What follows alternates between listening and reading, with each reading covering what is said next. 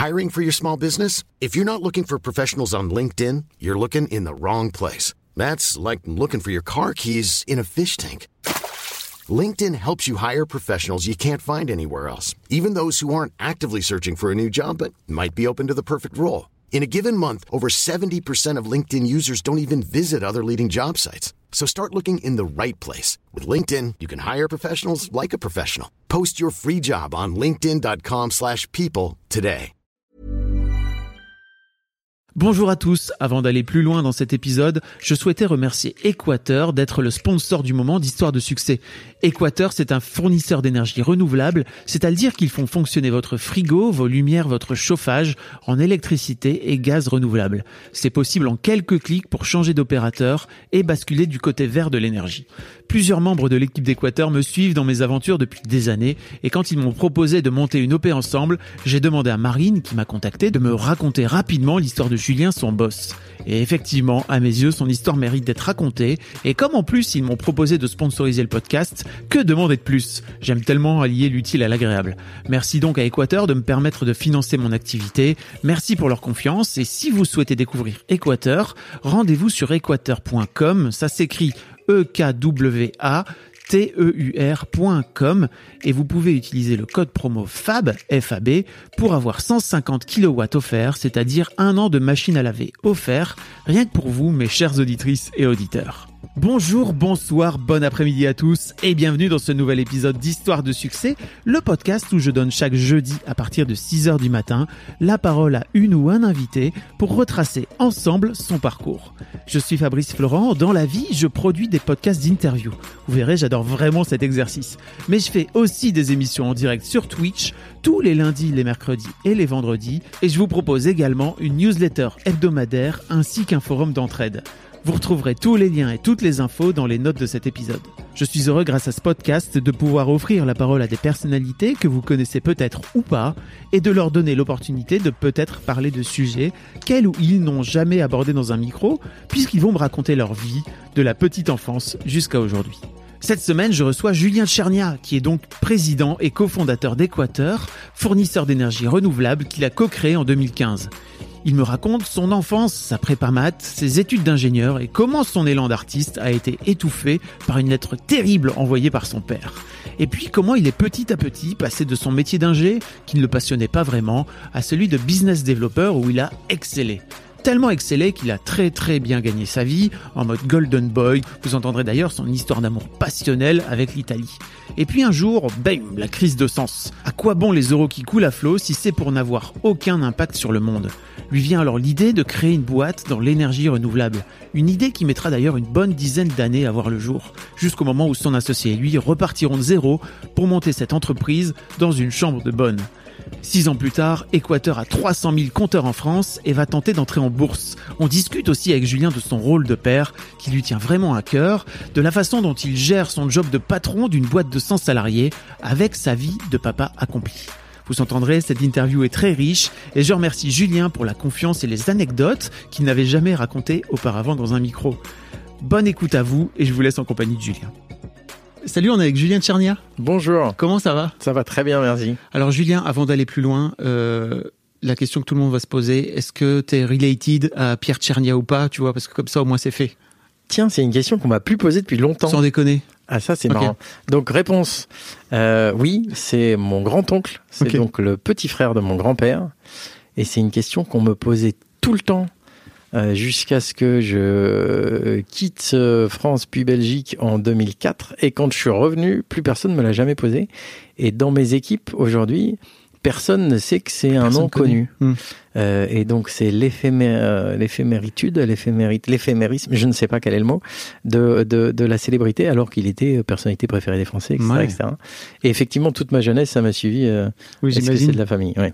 Et c'est pour ça, bah, moi, c'est une des premières questions que j'ai posées à tes équipes. hein. C'était euh, ok parce que forcément, ça va colorer d'une manière ou d'une autre ton histoire. Si jamais t'étais le petit-fils, enfin, tu vois, je me suis dit, il y a peut-être Petit neveu, petit, petit neveu. neveu. Euh, Julien, aujourd'hui, t'es le, le président de cette boîte qui s'appelle euh, Équateur. Oui, Euh, et alors, dis-moi si je me trompe, mais en gros, vous fournissez de l'énergie verte. c'est ça. On vient euh, alimenter en énergie verte euh, les frigos, les chauffages, enfin euh, tout, tout- toutes les maisons des, euh, des particuliers. que ce soit avec de l'électricité, du gaz, du bois. Et on a aujourd'hui 300 000 compteurs qui se fournissent chez nous, donc on est très très fiers parce que c'est une super croissance en 5 ans. C'est beaucoup de travail et beaucoup de plaisir. On va en reparler. Bien sûr. Euh, je voulais te remercier aussi parce que Équateur euh, sponsorise cet épisode et euh, je suis en fait euh, comme d'habitude, je fais que des interviews que j'ai envie de faire si tu veux. Donc là tes équipes m'ont appelé en me disant c'est génial, on adore ce que tu fais, enfin, lectrice de mademoiselle apparemment de mon ancienne oui, boîte on en a parlé. voilà. Donc donc c'est trop bien, je suis très très heureux et elle m'a raconté un petit peu l'histoire et je me suis dit let's go, on y va, allions l'utile à l'agréable, c'est trop bien quoi. Je te fais la version off mais Julien mais t'es un ouf, la moitié des gens de Équateur lisaient mademoiselle quand elles étaient ados. Oh shit. D'accord. en même temps, t'es pas dans la cible, je peux pas t'en Moi, je connaissais pas, non. c'est comme Pierre Tchernia, tu vois. c'est pareil, je connais pas Pierre Tchernia, par contre. Euh, Julien, la, la, première question que je pose à tous mes invités, c'est euh, à quoi tu ressemblais quand tu avais 7-8 ans? Alors en plus, je savais que tu allais poser cette question, donc je me creuse la tête. Euh, donc 7-8 ans pour moi, c'est le CE2, euh, qui est euh, une année où j'aimais pas trop la maîtresse. Euh, et donc j'en ai un souvenir faible. Je pense que mon esprit a décidé d'effacer le CE2 de de de, de sa mémoire. Euh, mais donc j'étais euh, un petit garçon qui, si j'étais comme en CM2, on va dire, je m'en souviens plus, euh, j'étais un petit garçon qui vivait à Aix-en-Provence où il était né. Et moi j'ai fait toute ma vie, toute ma scolarité depuis la crèche jusqu'à la prépa dans un kilomètre et demi de rayon. J'allais à l'école Jules Isaac et j'avais mes copains. Et euh, je viens d'une famille aisée, donc j'avais une grande maison avec un grand jardin. J'étais très malheureux parce que tous mes copains avaient des voisins et qu'ils avaient la chance de vivre en appartement et moi non. Et, euh, et donc je comprenais pas pourquoi je, je, je subissais autant euh, ça. Et c'est assez bizarre, ça m'est resté très longtemps. Ça. Ok. T'étais donc t'avais des potes? Donc j'avais des potes dont euh, un euh, qui est mon, mon, mon, plus vieux pote euh, qui que j'ai rencontré au CM1 parce qu'il n'était pas encore arrivé à Aix lui en CE2 et euh, et que je vois encore euh, très régulièrement. Ouais. Ok. Comment ça se passe euh, ta scolarité? T'es un élève brillant? Je suis un élève, euh, ça dépend du point de vue, tu vois. ça dépend des profs aussi, ça dépend de, de l'humeur de mes parents. Je suis un bon élève en maths et en physique. Euh, euh, C'est-à-dire que j'ai des très bonnes notes sans faire de, de gros efforts pendant longtemps. Euh, je suis euh, plutôt petit euh, à partir de la sixième. J'ai fait, j'ai grandi assez tard. J'ai mmh. perdu ma dernière dent de lait en, en, en passant le bac. Donc voilà, ça te donne un peu une idée. Euh, ce qui fait que euh, j'avais des groupes d'amis assez fermés, mais j'étais pas dans le groupe des cools.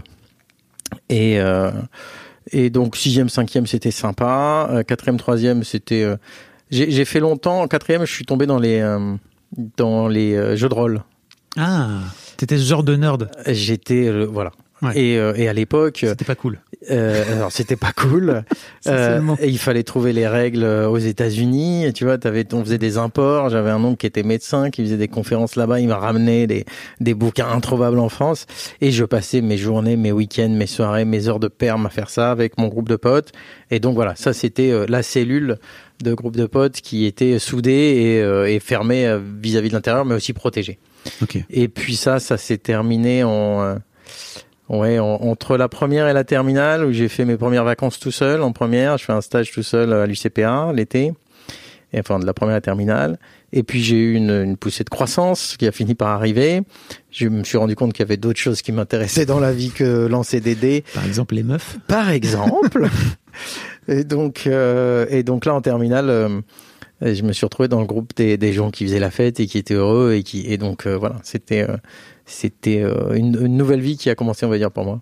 Ça t'a euh, un peu marqué, forgé, euh, le fait que tu sois le, le petit dans, dans, la classe Je me suis souvent demandé, ouais, je sais pas. Je sais pas. C'est dur pour un mec. Je sais pas. Euh, j'avais surtout l'air jeune. Hein. Mm. C'était, c'était pas que j'étais petit, c'était que j'avais l'air jeune. Ouais. Euh, j'ai encore des potes qui sont devenus des, des super potes et qui euh, avec qui j'ai commencé à être très pote en terminale, qui me disent mais quand on t'a vu la première fois rentrer dans la cour en seconde, on s'est dit mais qui c'est ce, qui c'est ce collégien? Donc, euh, mais on peut pas trop dire si c'est dur ou pas. Je, je, comment ça aurait été si j'avais été autrement? Je sais pas. moi, ce que je constate a posteriori, c'est que toutes les stars du collège on finit, euh, on finit des, comme des anonymes ensuite. Mm. Euh, et je me suis fait toute une théorie là-dessus. Si t'es la star de la cinquième, t'es anonyme en troisième. Et, et, et, et donc, euh, bah écoute, moi je suis, tu vois, je suis à ton podcast, donc je suis, je suis, je suis star à 50 ans. Voilà, chacun son époque. Non, mais tu sais, je te demandais ça parce que je crois aussi que tu peux te, tu peux te forger une forme de personnalité aussi dans l'adversité et les, notamment les mecs sont pas, sont pas très sympas entre eux, quoi. Tu vois. Non, non, pas très, non, ouais, pas toujours. Ouais. Euh, oui, oui, c'est possible, mais euh, euh, ouais, je sais pas. Qu'est-ce que j'ai appris grâce à ça Ouais, bah écoute, je sais pas. Je- mais, oui. Non, mais tu vois, je, je, je tends une perche, après tu la prends, tu la prends pas. Euh, tu disais qu'après t'as- tu t'es lancé dans une prépa? Ouais, enfin, je me suis lancé. T'es bon en maths. Mm. Euh, tu fais en prépa. Euh, Moi, je suis donc fils de prof. En cinquième, on m'avait expliqué ce que c'était que Polytechnique. Et on me faisait dire à tous les amis de la famille, je ferai maths maths Polytechnique. Et donc, j'ai fait maths maths. Moi, j'ai pas eu Polytechnique, euh, au grand désespoir de, de ma famille. Mais euh, euh, donc, j'ai fait prépa parce que j'étais bon en maths et c'était un non-choix. Et, euh, et puis, j'ai pris beaucoup de plaisir à faire prépa, en fait parce que j'étais effectivement bon en maths, donc euh, je m'en suis sorti euh, plutôt avec avec les honneurs. Parce que là aussi, je me suis fait des, des amis. Et je me souviens le, le discours du prof de physique en maths sup. Vous vous ferez des amis forgés dans l'adversité, qui des amitiés qui dureront toute une vie. Alors oui. Alors il avait raison. Euh, et donc euh, euh, voilà. Puis moi j'étais toujours à Aix, j'étais toujours chez moi. Euh, C'était un environnement qui était euh, qui était euh, a posteriori très très protecteur en fait et très familier pour moi, donc euh, assez assez rassurant. T'avais pas envie de te, de te barrer justement euh, post-bac? Alors donc euh, quand on était en, en- ouais, en, en maths sup et puis en terminale, je crois déjà, on apprenait le plan du métro de Paris par cœur pour montrer que nous Paris on maîtrisait. Euh, et puis je me suis barré, mais euh, ça m'a changé. C'est-à-dire qu'en en spé, je voulais plus vraiment aller à Paris. Et puis après, en spé, une fois que tu fais tes concours, c'est pas toi qui décides où tu vas, c'est tes notes et euh, la plaquette de l'école. Euh, et donc moi j'ai eu, euh, enfin c'est le premier choc de ma vie, c'est à ce moment-là en fait. Donc je fais maths sup, maths. Donc je te dis un kilomètre et demi de rayon depuis la crèche. Euh, j'ai des potes, etc. Et je m'apprête à faire 5 demi. Donc 5 demi, c'est quand tu redoubles ta maths pour refaire tes concours pour avoir des meilleures écoles. Parce que dans les écoles que je m'étais fixées, ben, j'en avais eu aucune. Et, euh, et voilà. Et euh, je me doutais. Quand tu fais spé, t'as tu sais que tu as déjà une interro le premier jour en physique, quoi.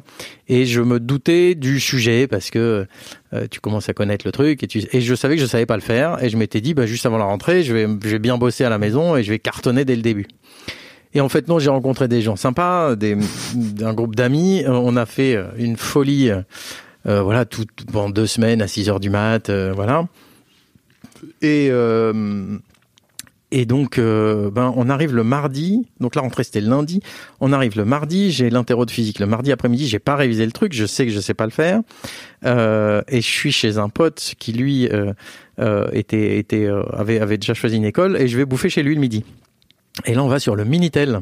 À l'époque, c'était Mais le. Minitel pour voir où on était les listes d'attente. C'est Et l'ancêtre je- de l'ordinateur. c'est- hein. Je fais quand même une petite update pour les jeunes qui nous écoutent.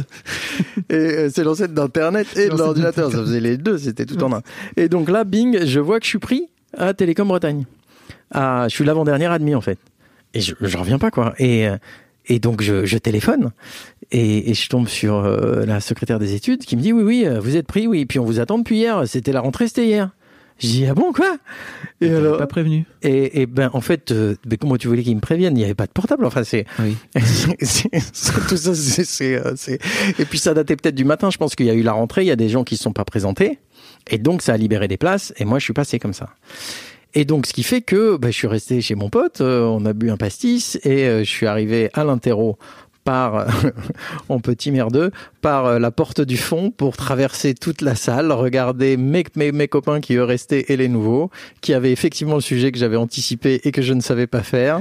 Et je suis allé voir le prof de physique, j'ai dit bah voilà, je suis admis dans à Télécom Bretagne, je m'en vais.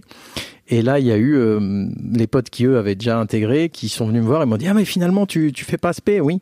Ah bon bah alors ce soir il y a une soirée en fait, on t'avait pas prévenu pour pas te dégoûter, euh, voilà. Et donc grosse fête. Et le jeudi matin, je me retrouve sur euh, le tarmac de l'aéroport pour partir à Brest.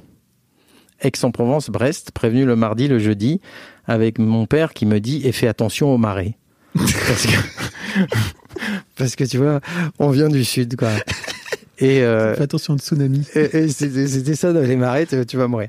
Et donc je, je, je et, je me retrouve le, jeudi soir avec ma petite valise à Brest. Et ça, ouais, c'est le gros choc, quoi. C'est le gros choc. Et j'avais même pas prévu qu'on travaillerait, donc j'avais pas pris de cahier ni de crayon. Parce que tu sais, à l'époque, on te dit, tu fais maths sup, maths puis après tu branles rien. Euh, après, tu ne travailles plus. Mm. Et, euh, et, donc, je pensais que c'était vrai. Euh, et j'ai tout fait pour que ça le soit d'ailleurs, euh, avec sans aucune fierté. Mais donc, j'avais même pas prévu de prendre un cahier et un crayon. Ok. Et ça, tu dis que c'est ton premier choc parce qu'effectivement, ça t'a sorti de ta de ta bulle quoi. Ah, ça m'a complètement sorti de ma bulle. J'avais un groupe d'amis euh, hyper, hyper proches euh, dans un pays où il fait beau, où je connaissais tout, euh, et d'un coup je me retrouve dans un campus qu'on m'avait dit comme étant le plus beau de France, ce qui était vrai. On avait euh, la plage sur le campus, on avait deux terrains de tennis, un terrain de foot, un terrain de rugby, une salle de sport, le cinéma, tout ce que tu veux. Bon, enfin, c'était moins bien que chez moi. Et en plus, il faisait pas beau. et, euh, et la mer était froide. Et je connaissais personne. Et je suis arrivé après la rentrée. Donc euh, l'intégration était un peu euh, un peu compliquée. Et donc oui, au départ, ça a été assez dur. Et j'ai même failli retourner en prépa à la Toussaint. Ah ouais. Ouais. J'ai dit non, je peux pas. Je rentre chez moi. Qu'est-ce qui t'a empêché? Euh, Yanniot, qui s'il m'écoute, merci binôme. euh, C'était mon binôme et lui, il avait fait Louis le Grand à Paris et il avait fait 5 demi. Et en 3 demi, il avait eu des meilleures écoles que en 5 demi. Euh, et puis en 5 demi, euh, accident de concours. Euh, enfin, mmh. c'était quand même bien, hein, Télécom Bretagne, mais voilà, lui, il voulait Polytechnique et, et il n'a pas eu. Il a été chez Télécom Bretagne et c'est lui qui m'a dit, bah non, non, c'est absurde, ça n'a pas de sens. regarde, voilà mon expérience un copain à lui à qui il est arrivé pareil. Euh, écoute, profite, c'est bien et tout, tu vas t'adapter. il avait raison et après je me suis adapté. Tu t'es adapté. Hum, hum, hum. comment se passe euh, comment se passent tes études? Oh là là, ça c'est le bonheur. Là c'est euh, la, maison du bonheur. Euh, donc une fois que tu t'es adapté, l'école d'ingénieur c'est exceptionnel. Dans tous les cas, Télécom Bretagne à cette époque. Un, un, groupe d'amis là où, que j'ai toujours aussi qui est formidable, une liberté absolue tu, te retrouves, tout est possible. Tu, euh, euh, j'ai commencé à faire énormément d'activités, ce que je faisais beaucoup, beaucoup moins avant. Donc, euh, de l'aviron, du théâtre, de l'aïkido. J'ai adoré le théâtre. J'ai beaucoup moins travaillé, beaucoup, beaucoup moins. En deuxième année, je me souviens, au bout d'un trimestre, le directeur des études qui vient me voir et me dit Monsieur Tchernia, dans la promo, à part les non francophones, il n'y a personne qui a une moyenne générale plus basse que vous. Euh, oui, d'accord. Bon, euh, mais je vais m'y mettre. En fait, je m'y suis mis, mais ça se voit pas encore dans les notes. Et là, il se marre et il me dit partez. Euh, et euh, beaucoup de théâtre. Euh, voilà, puis des, des tu, tu, tu vis ta vie pour la première fois sans tes parents, en fait. Enfin, moi, c'était le cas. Et donc, c'est les vacances aussi avec les potes. C'est, euh, c'est la débrouille, c'est Intermutuelle Assistance. Merci beaucoup pour avoir financé tous mes voyages. Et oh, la voiture est cassée, il nous faut une voiture de loc. Et, euh, et donc euh, les 400 coups et euh, tout, faire merveilleux. Merveilleux avec des étapes. La première, ça a été, je me plaisais tellement à Brest finalement que j'ai accepté de faire un stage d'un an en plus de l'école d'ingénieur, ce qui était complètement nouveau à l'époque, pour rester un an de plus à Brest, continuer à faire du théâtre avec la troupe. Et donc j'ai pris un stage chez Thomson CSF, c'est Thales désormais. Mmh. Euh, j'avais les cheveux longs. et j'ai raté mon entretien, mais j'ai été pistonné par l'école avant. Les années 80, c'est ça? Oh non, c'était 80. Merci. Non, non, quand même pas. C'était 91. Ouais. Ça, c'était, non, 92. Ok. 92, l'entretien chez Thales avec le DRH qui me fait parler euh, de tout, moi, naïf, ouais, ouais, théâtre, machin et tout. Et qui, je trouvais que ça se passait bien. Et il finit l'entretien en me disant, en somme, vous êtes un artiste, vous serez incapable de vous adapter à des horaires industriels. là, je me dis, je pense que j'ai raté l'entretien là. Et donc ils voulaient pas me prendre et mon école pistonne en disant non non mais euh, vous rigolez.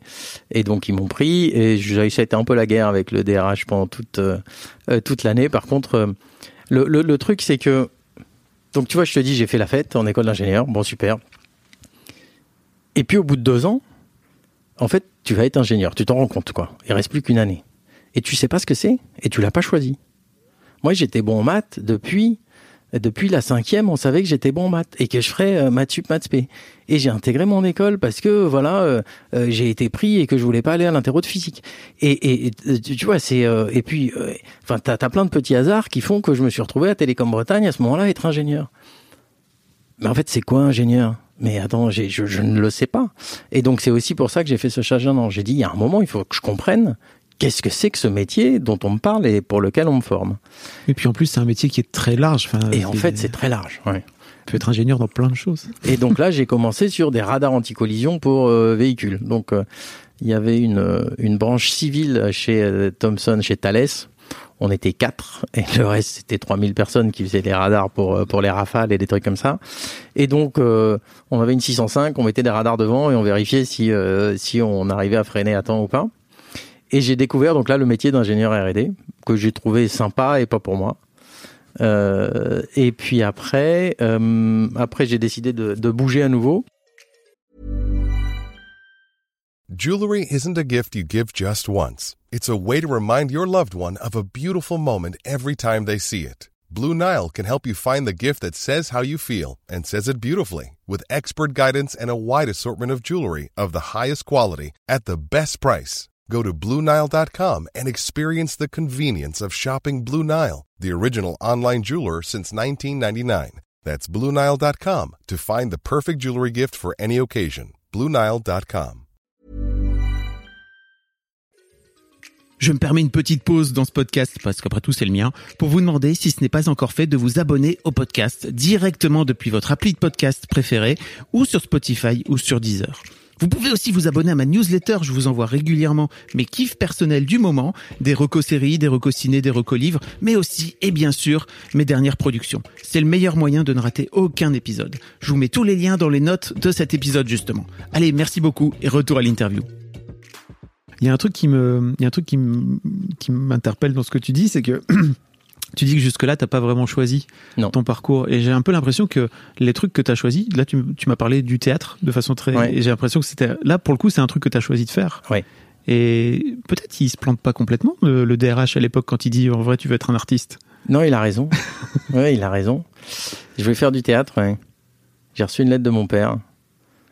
Et. Euh, Comment ça bah, je, je faisais de théâtre, je parlais beaucoup de théâtre, je pense. Et donc un jour, j'ai reçu une lettre de mon père tapé à la machine. Quelques réflexions simples. Pour faire du théâtre, un, il faut avoir du talent. Deux, il faut avoir une grande culture. Je ne sais pas si tu réponds à la première condition. Je sais que tu ne réponds pas à la seconde. Hmm. Quel âge? Bah, 21 ans. Oui, donc pendant cette période-là. Ok, ton père a pris ton rêve. Et il l'a broyé, ouais. il l'a jeté à la poubelle. Il m'a dit dehors. Il m'a dit dehors. Et après, tu te dis, euh, tu le, tu finis ton truc, tu gagnes de l'argent et puis tu le referas. Et j'ai continué à faire du théâtre amateur et tout. Tu le vis comment ce truc-là à l'époque? Oh, C'est mon père, c'est pas nouveau. Ok. Tu vois, c'est quand même pas cool. ben voilà, c'est pas nouveau. Ok. Ouais, c'est pas nouveau. Et donc euh, je le vis comme ça. Et puis euh, je continue et je reste à, à Thomson. Et après je pars en Pologne. Et en 93 en Pologne, euh, le mur vient de tomber. Mm. Aller en Pologne, c'est comme aller au pôle Nord. Hein. Euh, et là, c'était une opportunité aussi. L'école venait d'ouvrir une, une, antenne en Pologne. Et euh, tu fais quoi? Tu fais un, stage Et donc, je fais ma troisième année de spécialisation. Et puis, c'était tellement bien que je trouve un stage aussi. Et je devais y rester six mois. Je suis resté un an et demi.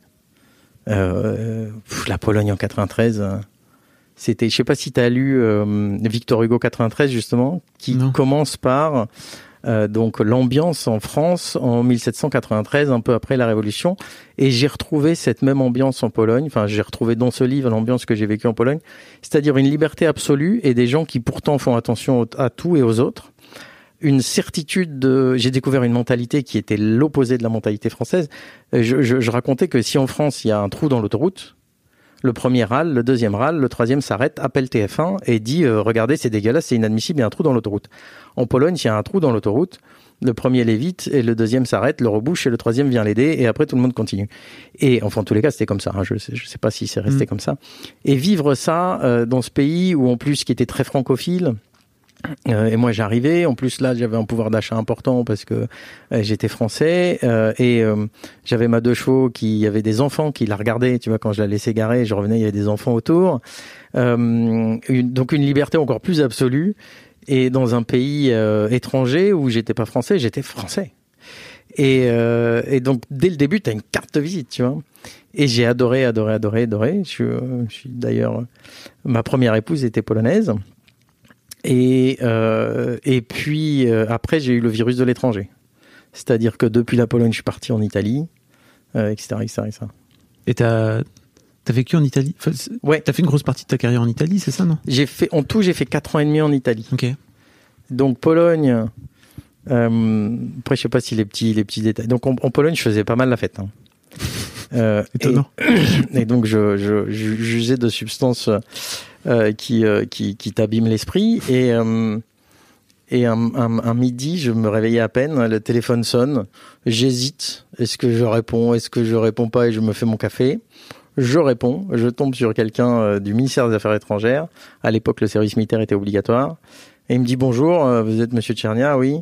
Euh, J'ai vu que dans votre CV, il y avait marqué maintenance informatique. J'avais fait un stage où j'avais remis du papier dans l'imprimante, tu vois. Dis Hum, oui, oui, oui. Il me dit bon, vous voulez aller où? À Pékin, à Bucarest ou à Rome? Et là, je dis euh, bah, je sais pas.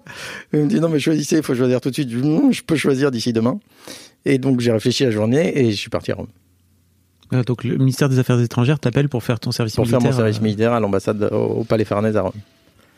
Et là, enfin, tu vois, c'est euh, Mais ça devient d'où? Ça devient d'un piston? Il y a un moment donné où. non, ça vient d'un. Il y avait marqué, euh, il y avait marqué euh, maintenance informatique sur mon CV. Et ils ont dû mettre ça comme mot clé. C'est incroyable, hein C'est incroyable.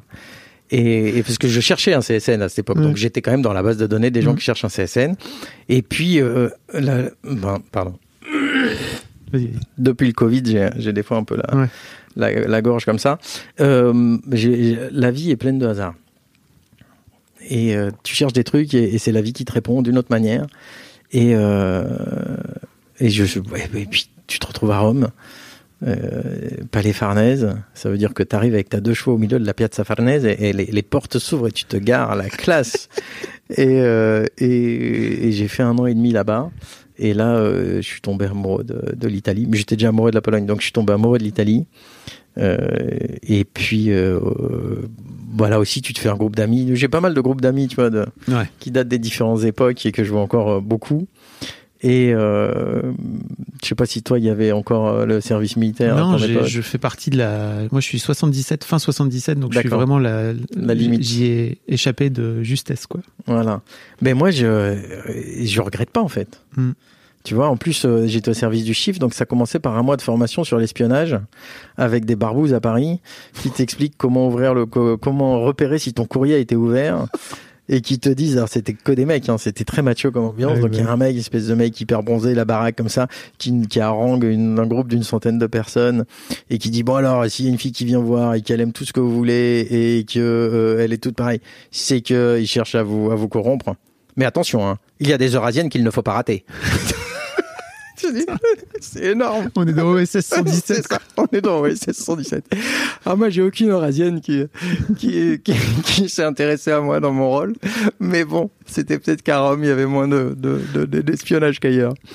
Mais euh, c'est les petites anecdotes. ouais. Et Donc- puis voilà. Donc tu fais ton, tu fais ton service Ouais. militaire là, et Ouais. tu restes en Italie après? Non, euh, je cherche du boulot à l'étranger à nouveau. Je veux pas revenir en France et je veux pas bosser à Paris.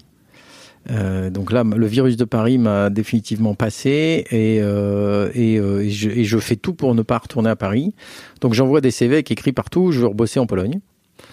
Ce qui n'était pas très malin de ma part. Et donc d'ailleurs, j'ai très peu de réponses. Et j'ai finalement quelqu'un qui me répond et qui me dit, bah, nous, on vous fait bosser à Mâcon. J'étais jamais allé en Bourgogne de ma vie. C'est pas vraiment la Pologne. Non, c'est pas vraiment la Pologne, mais bon, il fallait trouver un boulot au bout d'un Ouais. moment. Et, euh, et j'y vais, et donc euh, c'était Schlumberger. Et ils mettent les petits plats dans les grands, et ils, ont su mettre des étoiles à un jeune diplômé. Ils m'ont fait venir en taxi, euh, qui devait être briefé presque le taxi, tellement il me disait du bien de la ville. Ils me montrent un truc, enfin voilà, et euh, ils me payent bien, euh, et je m'installe à Mâcon. Mais qui est presque, pour moi, aussi loin que, l'étranger, si tu veux, à ce moment-là. Euh, et là, j'ai passé quoi Deux ans et demi en Bourgogne. C'est un piège la Bourgogne. hein. Une fois que tu y es, t'as plus envie de C'est partir. une prison dorée. Ouais, ouais, ouais. Et euh, j'ai refait de l'aviron, j'ai refait du théâtre, Ouais. euh, et j'ai refait euh, tout ça. T'as ta, ton petit appart, t'as ta maison. Enfin, tu peux avoir assez vite ta maison. J'avais pas, mais je louais. Mais il fait beau. en plus, j'ai appris à découvrir le vin Ah bah, avec mon club d'aviron, club d'aviron en Bourgogne. Donc euh, déjà que je t'explique, tu fais une demi-heure d'aviron. Après, euh, tout le monde est vigneron. Donc après, tu goûtes le vin blanc. Euh, et au début, je disais mais je sais pas faire la différence entre du de, le vin.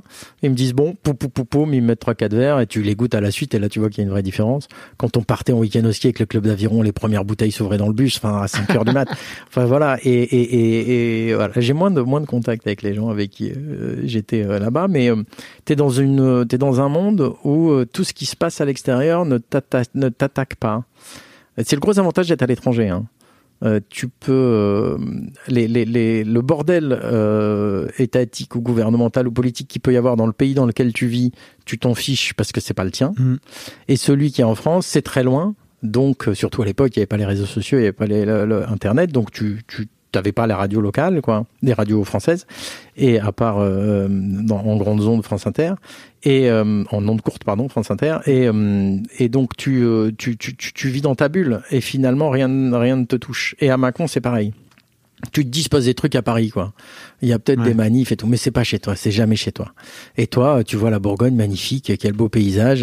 Je sais pas si tu sais pourquoi c'est aussi beau que ça mais j'ai appris c'est-à-dire qu'on à l'époque en tout cas on paye les paysans euh, donc les agriculteurs reçoivent des subventions euh, écologiques à caractère paysager. C'est-à-dire qu'en gros, ils sont payés pour tailler les haies et, et- et tondre les champs, même ceux qui laissent en friche et en jachère et dont ils n'ont pas besoin pour que ça soit joli. Mais je savais pas. Et là, quand tu as vécu en Pologne ou en Italie, tu te dis, euh, la France, c'est quand même un pays riche. Quoi. Euh, parce que on a de quoi se payer euh, le fait de faire travailler les agriculteurs euh, à des endroits où de même ils iraient pas parce qu'en fait ils ont rien à y gagner quoi c'est énorme et tant mieux hein tant mieux mais c'est parce que c'est vraiment joli Bah oui. et, et voilà. Et après, au bout de deux ans et demi, soit tu restes en Bourgogne, soit tu t'enfuis. Et tu t'es enfui, Et j'imagine. je me suis enfui, j'ai cherché à l'étranger à nouveau, et je me suis retrouvé en Belgique. Ok. Voilà, pareil. Pourquoi faire? Pour faire consultant. Euh, oui, en plus, j'aimais pas trop mon job, qui était re un job d'ingénieur euh, R&D en fait. Et donc, je me retrouve consultant. Pourquoi? Parce que, bon, d'abord l'étranger. Et puis je me dis, Julien, j'avais quel âge à l'époque? J'avais 27 ans. J'avais fait euh, quatre types de boîtes euh, différentes. Chaque fois, ça n'avait pas plu. Mm. Et je me dis, va falloir que tu te calmes à te barrer tout le temps. Donc fais consultant, découvre des boîtes euh, et trouve celle qui te plaît et, euh, et vas-y. Donc euh, je me suis fait embaucher par Altran avec la certitude que je n'y resterai pas. Puisque ce que j'étais venu faire, c'était chercher les bonnes boîtes. Et je suis allé à Bruxelles. Et, et Bruxelles, c'est sympa aussi. Oui, Bruxelles, c'est très sympa pour tout ce qui est fait. Ouais, pour tout ce qui est fait à cet âge-là, en plus, enfin voilà, c'est c'est très euh, très international Bruxelles. Il n'y a pas trop de Belges, c'est-à-dire qu'il y a que des étrangers qui viennent d'arriver et qui cherchent des amis. Ouais. Donc c'est assez facile de se faire un réseau. Et euh, et puis euh, et puis là, ma vie professionnelle a commencé là-bas, on va dire. Ok. Ou tu tu tu t'es dit, ok, euh, faut que je. Enfin, comme tu dis, faut, faut arrêter de. Faut arrêter de, papillonner un peu, c'est ça, entre les boîtes? Ouais, mais c'est pas ça qui s'est passé. C'est que donc chez Altran, t'avais les consultants et puis t'avais un métier qui était business manager, où euh, tu partais de rien et tu devais créer ton équipe, tes clients et créer finalement une activité. Et, euh, donc moi en tant que consultant, j'ai connu tout le monde chez Altran en Belgique, Altran Europe. Et un jour, ils m'ont dit, on n'a aucun intérêt à te faire évoluer comme consultant, on te veut comme business manager. Et c'est-à-dire que tu ne feras plus un métier d'ingénieur. Et, euh, et j'ai dit oui, puisque c'était euh, une super promotion chez Altran. Et, euh, et j'ai commencé, donc tout ce que je fais aujourd'hui, c'est quand même beaucoup, beaucoup, beaucoup le résultat de ce que j'ai appris en étant business manager chez Altran. Et ça te fait pas chier, tu vois, de te dire, ah merde, je me suis fait. Je me suis formé pendant toutes ces années-là à apprendre un métier et en fait, au bout de quelques années de, de vie professionnelle, tu switches et tu fais complètement autre chose? Mais j'ai pas de regret euh, de rien. Mm. Euh, donc ça me fait pas chier parce que oui, pff, mais enfin j'ai découvert Macon euh, et la cave à musique, j'ai découvert Poznań et euh, les Schoolap, j'ai découvert Rome euh, et le oulala, euh, et je te parle que de nom de boîte, mais je ne sais même pas pourquoi je fais ça. Et j'aurais pu faire, euh, tu vois, et, et, et, et, et la Bretagne et tout ça. Et, et j'ai eu une vie extraordinaire, professionnellement pas hyper enrichissante, Mais tous les amis que je me suis fait, tous les contacts, tout ce que j'ai appris, le contact de faire quatre, cinq cultures euh, régionales même ou, euh, ou nationales différentes, c'est euh, c'est une ouverture d'esprit qui qui, qui m'a été imposée par ma mobilité géographique et que je ne pourrais jamais trouver ailleurs. Je, je, il faut habiter ici. Euh, j'ai imposé, donc ici parce qu'on est dans les bureaux d'Équateur, et j'ai imposé qu'il y ait un vestiaire. Les gens doivent mettre leur manteau au vestiaire et pas sur le dossier de leur chaise. Et d'où ça me vient ça? De la Pologne. Ok. Où en Pologne, la première fois, nous Français, on arrivait, on mettait nos manteaux sur la table à côté et on s'est fait engueuler par un prof qui a dit que c'était mal poli, qu'on était vraiment des salauds de Français, tout crado, mal éduqués, comme tous les Français, qui ont encore volé dans les frigos. Enfin, on était les immigrés, hein. et, euh, et qu'il fallait donc mettre son manteau au vestiaire. Ce que nous Français on faisait pas, puisqu'on allait se faire tout piquer si on mettait son manteau au vestiaire, évidemment. Et donc j'ai appris à le faire, et en fait je trouve ça beaucoup plus commode. T'es plus gêné, ton manteau il tombe plus par terre, tu roules plus avec les petites roulettes dessus, t'as personne qui marche dessus, tu retrouves le truc, c'est plus joli euh, parce que ça fait plus de place pour tout le monde. Et donc bon, c'est un- une anecdote, mais c'est c'est voilà, c'est c'est se rendre compte dans un pays qu'il y a une autre manière de voir les choses et que elle peut être même mieux euh, par rapport à toi, ton point de vue. Ok. Et euh, pareil pour l'Italie et euh, et même pour oui, même en Bretagne par rapport à Aix, c'est un autre monde. hein. Oui, j'imagine. Donc tu business manager alors, tu te lances? Ouais, donc business manager, je me lance en 2000. Métier au départ hyper dur. Donc t'es formé, euh, très bien formé. J'avais un, un coach qui était mon chef et euh, qui s'appelle Pascal Affineur que je cite tout le temps parce qu'il m'a tout appris, mais il le sait maintenant. Et euh, métier très dur, très très dur. Je me souviens, j'ai un, un copain qui était avec moi, euh, justement consultant, qui lui aussi est passé business manager, qui juste avant vient me voir et me dit alors, est-ce que c'est bien? Et en pleurant, je lui dis de pas le faire Pourquoi tu pleures à ce moment-là? Parce que c'est trop dur. Mais dur comment? Euh, Dur comme, tu te rends pas compte. Euh, dur comme. euh, Vas-y, dis-moi. donc tu as des objectifs qui sont, c'est une, machine. Donc en fait, il faut que tu apprennes un truc et et, et c'est comme on prépare. C'est-à-dire qu'il y a un moment où euh, si tu veux apprendre et apprendre vite, il faut bosser comme un fou, vivre un stress énorme et euh, te retrouver face à des situations que tu penses euh, in- indémerdables. Et euh, donc nous, on devait faire euh, 10 entretiens de recrutement par semaine, 5 réunions clients, deux réunions de, de ce qu'on appelait des réunions de qualification et, faire une croissance de 2 par, euh, par mois, euh, chose qui était à peu près impossible à faire, enfin très très difficile. Et euh, tu es un métier, euh, le métier d'ingénieur est un métier cartésien et assez déterministe. Tu es de à un point A et tu dois aller à un point B. Et par exemple sur l'informatique, il y a, y a une solution. Elle est peut-être plus longue, elle est peut-être plus chère, elle est peut-être moins efficace, mais il y a une solution. Et euh, tu peux mettre ton effort un peu en fonction de ton humeur ou de, ou de ton énergie ce jour-là. Euh, business manager, donc tu dois, un, euh, trouver un client. Donc tu prends son téléphone, tu as 40 secondes pour lui parler et pour obtenir un rendez-vous. Si tu as raté dans les 40 secondes, tu as raté dans les 40 secondes. Donc c'est ton premier moment où tu barre. Après, tu as une heure de discussion avec lui. Donc tu as une heure où tu barre. Après, euh, et c'est de la soft, hein, Ouais. après, toi, tu dois trouver des candidats, donc c'est pareil, tu dois leur donner envie, donc t'as qu'une heure aussi. Euh, tu les prépares et ensuite tu fais rencontrer le candidat et le et le client.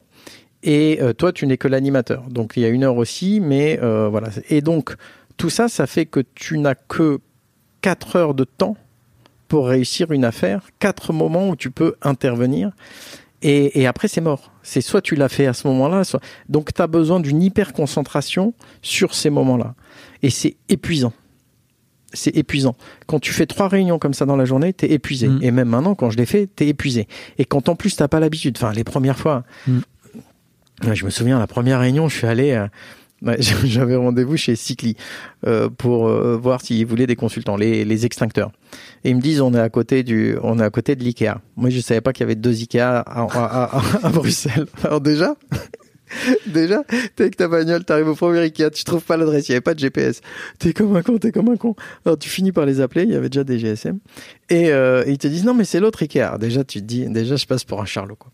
J'arrive, boum, je fais la réunion, il y a deux personnes, euh, une dame, un monsieur, euh, euh, beaucoup plus âgé que moi, qui m'écoute et qui visiblement bon, ils, ont rien à acheter chez moi, c'est, clair, et je leur donne rien qui leur donne envie d'acheter.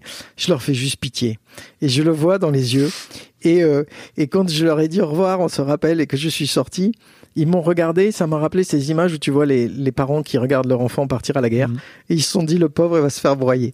Donc, c'est, très dur, hein, tout le temps, tout le temps, tout le temps. Et et t'as une pression monstrueuse, parce que euh, Altran est organisé où ce métier-là, il est fait par 10, 20 personnes en même temps. Et donc, tu peux pas dire, euh, ben moi, j'y arrive pas. Ouais, toi, t'y arrives pas. Mais l'autre à côté, il y arrive. Mhm. Donc, euh, allez, go, go, go.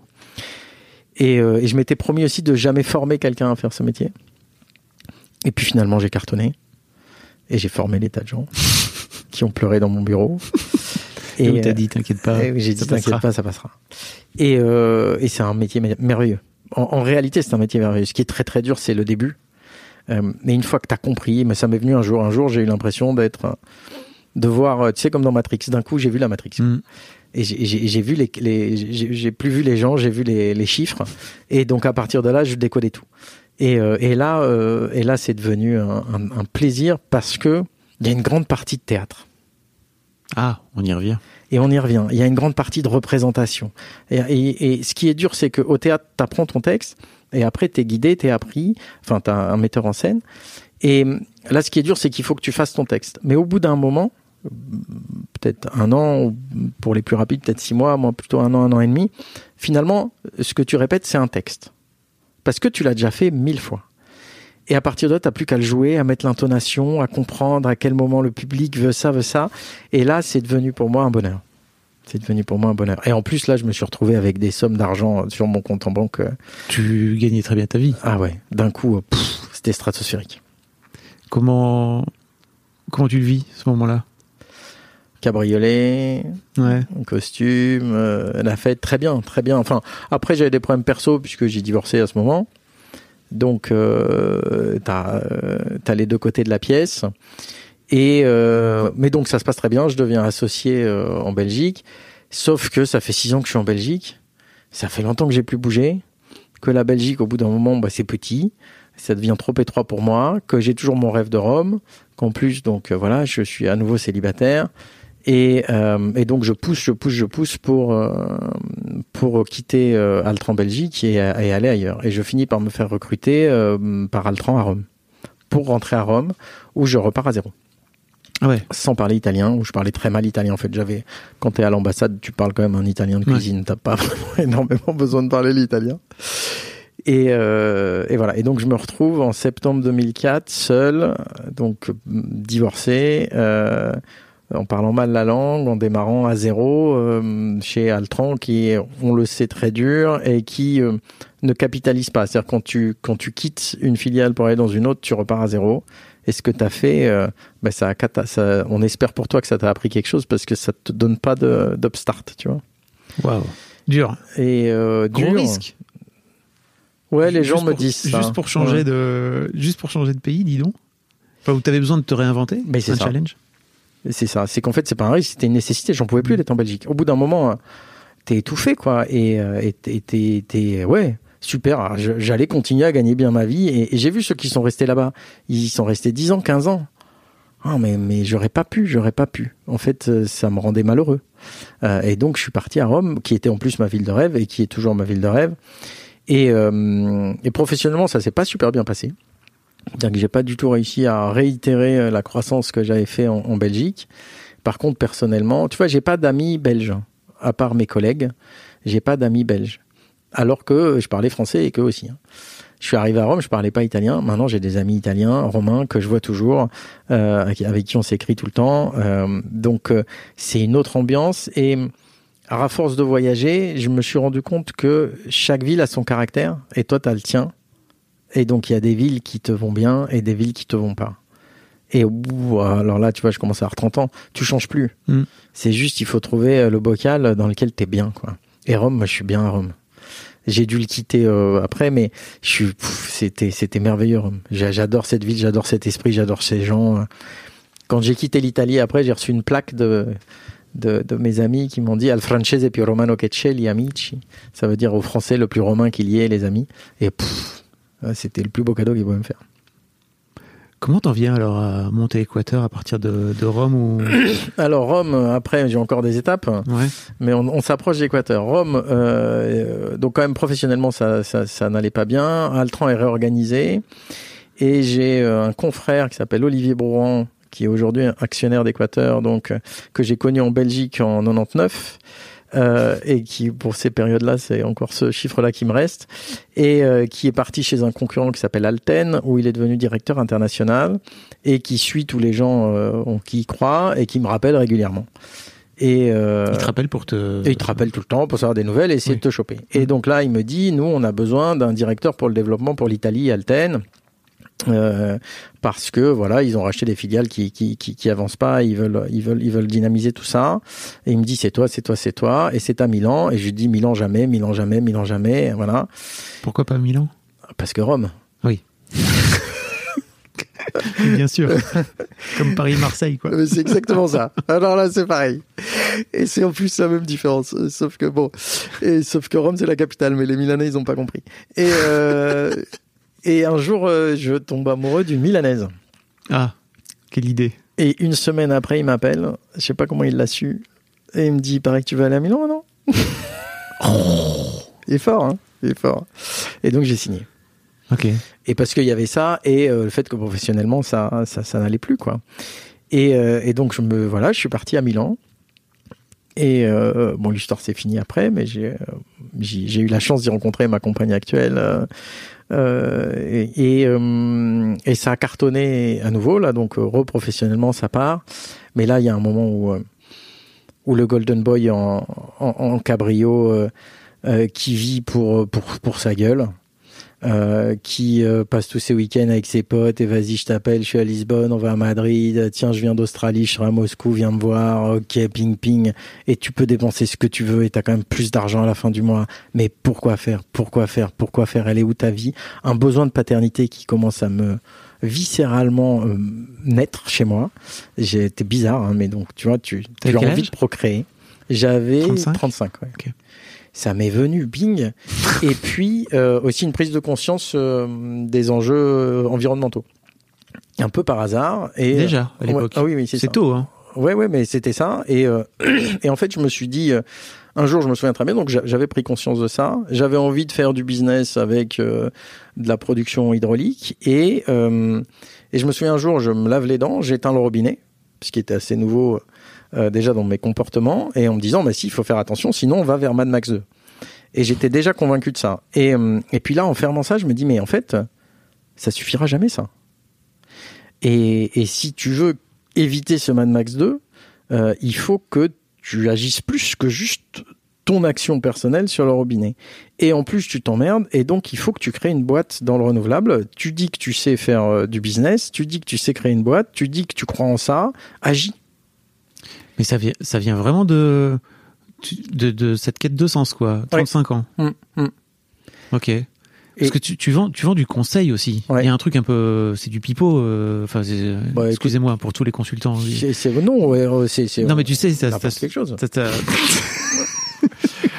tu sais, c'est le fameux Romain Duris dans l'auberge espagnole qui joue de la flûte, quoi. Tu vois. Ouais, ouais, ouais, ouais, ouais. mais euh, euh, écoute, je sais pas si on joue de la flûte ou pas. En tous les cas, Non, euh, mais- les gens sont contents d'acheter. Bien et sûr. C'est ça qui compte. Mais, euh, Non, mais objectivement, y a non, donné. où- franchement, objectivement, non. Chez Altralten, c'est du conseil en ingénierie, donc tu, tu, tu développes les trucs. Ouais. Mais c'est pas du conseil en stratégie où tu fais des slides Ouais. et c'est tout. Où là, je veux bien te suivre. Mais mais c'est même pas ça. C'est que voilà, tu ouais, enfin. Euh, rien, euh, t'es là, t'es, tout- il se passe rien. En plus, j'ai vraiment de plus en plus convaincu de ça. Euh, et, et, je, et, et- en plus, ça, ça en vient un problème où je me dis, il faut faire et je le fais pas. Il faut faire et je le fais pas. Et à nouveau, un peu comme après la Belgique, euh, je, j'en peux plus de mon job, même s'il est parfait. Je m'ennuie au bureau, j'ai plus de challenge. Euh, C'est toujours pareil. euh, tout ce que je trouvais génial et innovant chaque fois, maintenant, je l'ai tellement fait que ça finit par s'user. Et euh, j'ai du mal à vivre avec ça. Milan, même si je m'y éclate, c'est quand même une ville qui euh, qui me fait honte parce que je suis de Rome, tu vois. Et, donc t'as as ce bon, je suis un peu de, je suis un peu bête pour ça, mais c'est comme ça. Et, et donc au bout d'un moment, je me dis mais tu fais rien t'es plus content. Et qu'est-ce qui te manque? Pourquoi tu agis pas? Et je me suis dit, il doit me manquer une compétence. Et j'ai tout lâché. euh, j'ai démissionné. Hein, j'ai pas fait, euh, j'ai pas demandé de l'argent, etc. Pour faire une formation dans l'énergie renouvelable. Attends, tu ok, t'as 35 ans, C'est en 2007. Ouais. Donc j'ai 36 ans. Je suis directeur du 36 ans. développement Italie d'Alten. tu Je suis gagnes payé beaucoup. ouais. un blé fou, ouais. c'est une prison dorée, on peut le dire. C'est euh, ouais, moi j'appelle Tu ça. t'emmerdes un peu euh, ouais, le, le loup et le chien de La Fontaine. Ok, je l'ai pas. euh, le- Ouais, t'as le loup et le chien, et t'as le loup qui crève de faim dans la forêt et qui s'approche et il voit le chien qui est super bien. Euh, je l'ai fait au théâtre en sixième. Et euh, j'étais le loup. Et, euh, et le chien qui mange super bien, qui est tout gras, tout, tout, tout peureux. Et le, chien, lui, le, loup lui dit mais comment tu fais? L'autre tu dis oh, bah, presque rien. Je fais, j'accepte trois caresses du maître et je fais peur à deux à deux souris et là on me nourrit et tout va bien. Ah ouais mec c'est cool et tout. Mais mais t'as quoi autour du cou là? Ah rien. Comment ça rien? Presque rien. C'est-à-dire trois fois rien. C'est-à-dire un collier. Et là le loup il se barre et il va courir dans la, dans la forêt. Et oui, euh, c'était un collier doré, ouais, c'était des chaînes dorées. Mm. C'était des chaînes dorées, mais qui. Moi, j'ai des chaînes aussi ici. Bien sûr. J'ai une boîte, j'ai des responsables, j'ai des, enfants, c'est des chaînes et tout. Mm, T'as toujours des chaînes. Mm. Euh, il faut qu'elles te plaisent. Mm. Et celle-là me plaisait plus. Ok, donc tu, Donc je démissionne. tu démissionnes. En plus, pour- pourquoi démissionner? Ben, ben, je démissionne, quoi. Je leur dis, partir. je veux plus bosser, ouais. Il faut se casser. m'emmerder, là. Ok. Stop, fini, tac, hop, allez, ciao. Et, euh, et je me, me trouve un master en énergie renouvelable aux mines de Paris, à Sophie Antipolis, et un stage à Aix-en-Provence. Donc retour, Ouais. rester, rester dans ma zone, géographique en tout cas. Et je me retrouve donc à 36 ans avec des étudiants de 23, la plupart. Euh, et je fais, je fais ma formation dans, dans l'énergie avec l'ambition de créer une boîte dans le Ah, renouvelable. T'as déjà en tête de monter une boîte? Oui, c'est Pas d'aller travailler. non, euh, non, l'idée c'est euh, tu, tu veux créer une boîte dans le renouvelable. Euh, pourquoi tu le fais pas? Parce qu'il te manque des compétences. Tu fais ton ton ton, ton master et, euh, et après tu crées ta boîte. Parce que tu n'avais jamais monté de boîte Non, jusque-là. j'avais monté des activités mais jamais Oui. de boîte, ce qui est assez différent pas en réalité. Je suis d'accord. Ok. Et voilà. Donc tu, tu te formes? Donc je me forme, je suis à Antibes avec des jeunes. Je me rends compte que j'ai changé. Je- L'exemple, c'est, euh, je m'étais dit, bah, je vais prendre une chambre d'étudiant. De toute façon, t'es plus payé. Bon, j'avais gagné bien ma vie, donc j'avais bien économisé. hein.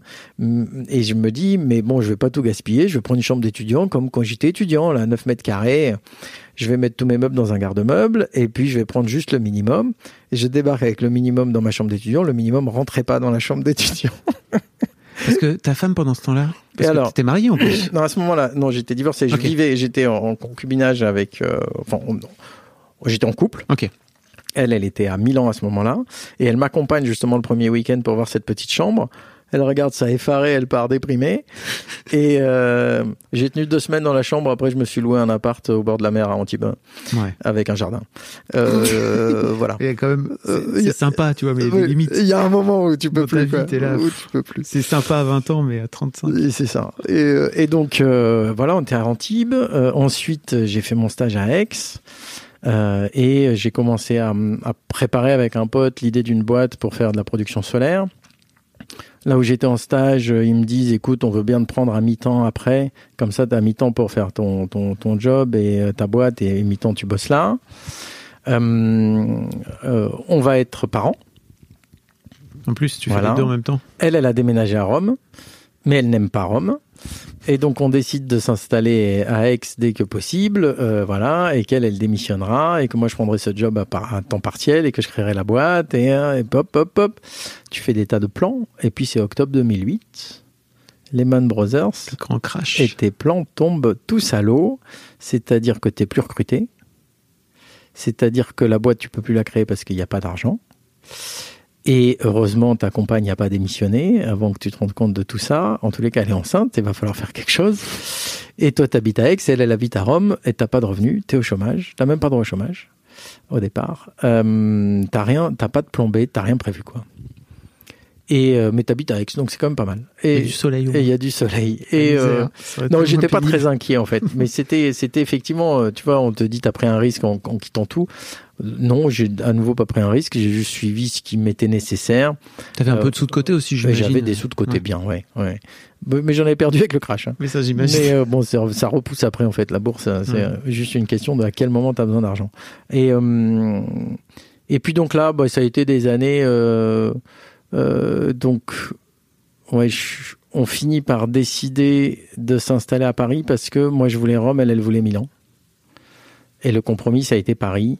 Parce que Aix, on se disait, on n'arrivera pas à trouver de job à deux, euh, tu vois, on peut pas se permettre de faire ça.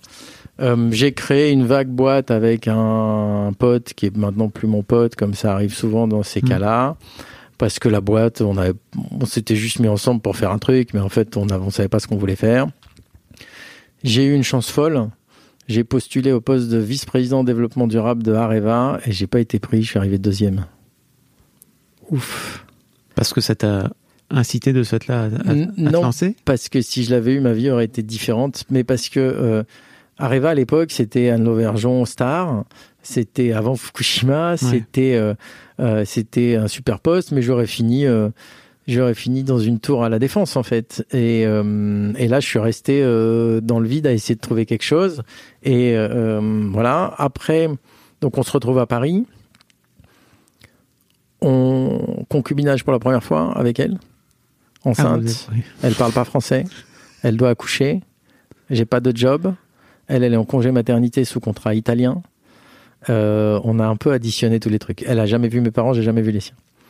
Et mais bon, écoute, ça a été dur. Euh, on s'en est sorti et avec un, en plus un bébé qui pleurait. euh, je, je, je, je sais pas si tu as eu des bébés qui pleurent, mais nous on en avait un que le premier, la première, qui est un ange, mais qui avait euh, comment ils appellent ça des euh, Des reflux. euh, ouais, enfin, ouais, mais ils donnent un autre nom qui veut dire qu'en fait, ils savent pas ce que c'est, mais j'ai mis six mois à comprendre ça. Euh, ils te disent, euh, ouais, je sais plus quel nom ils utilisent, les médecins, mais donc en vrai, ça veut dire euh, tais-toi et attends que ça passe, quoi. Et donc, mais en tous les cas, oui, elle souffrait et donc euh, elle pleurait tout le temps, euh, tout- toutes les 45 minutes, quoi, et manque de sommeil. tous les futurs parents, on vous l'a dit et vous ne savez pas ce que c'est. Non. Vous ne savez pas ce que c'est. Et quand tout le monde est fatigué et qu'il faut s'énerver et qu'il y a un bébé, bah, tu t'énerves contre l'adulte qui est à côté, même s'il n'est pas responsable. Mais t'as mis ça toi aussi dans ce lait Je sais pas, mais tu vois pas qu'elle pleure Des trucs absurdes. Ouais. Euh, tout, euh, tous tes principes tombent en deux semaines. Il y a un moment, faut, faut réagir, tu vois. Bon, c'est un autre sujet, je pense. Et, euh, et donc, euh, c'est quand même rigolo. Et, et On donc, fera un épisode ensemble si tu veux, d'histoire de Daron. Ouais, ouais, mais je veux bien ça parce que euh, voilà, c'était c'était assez intéressant. et mais donc on avait mis la barre assez haute et on a eu de la chance, on l'a passé. Et on en est vraiment très heureux euh, toujours. Mais donc euh, je me retrouve là, euh, tu vois, on est on arrive en en décembre 2009 là. Euh, J'ai pas de job là depuis un an et demi, euh, il se passe rien. Et puis un ancien prospect romain donc quelqu'un avec qui euh, j'avais eu des contacts professionnels, avec qui j'avais essayé de vendre quelque chose sans jamais y arriver, m'appelle de Telespazio, une société donc qui bosse dans les satellites, et qui me dit on a acheté une filiale à Paris, Euh, elle est en train de couler, Euh, est-ce que tu veux pas la reprendre? Enfin, en devenir le DG quoi. Ma come no Certo, grazie Giancarlo. Et, euh, et donc, bing, je passe mes entretiens, ça se passe pas aussi bien que je pensais, mais je me bats et je chope le job. Et donc, je me retrouve à nouveau dans les télécoms. Mais il y a un moment, t'as pas le choix, tu vois. Il faut recommencer à bosser, il faut recommencer à faire rentrer de l'argent. T'es devenu papa, euh, euh, voilà. Et donc, euh, et puis c'était un beau job quand même. Et donc, je, je deviens directeur de, de, de cette filiale. Enfin, qui était, oui, c'est ça, une filiale que j'ai intégrée dans, dans la boîte. Ça me donnait quand même l'occasion d'aller toutes les deux semaines à Rome, euh, puisque mon chef était Ouais. à Rome. Euh, donc, euh, à part pour le bilan carbone, le reste c'était pas mal. Mhm. Je fais ça pendant deux ans et demi. Je redresse l'activité, je remets tout le monde dans le bon axe, puis je m'ennuie. Bah oui, parce Et- que t'as toujours pas avancé sur ton projet de boîte. Et j'ai toujours pas avancé ni sur mon projet de boîte, ni sur l'énergie.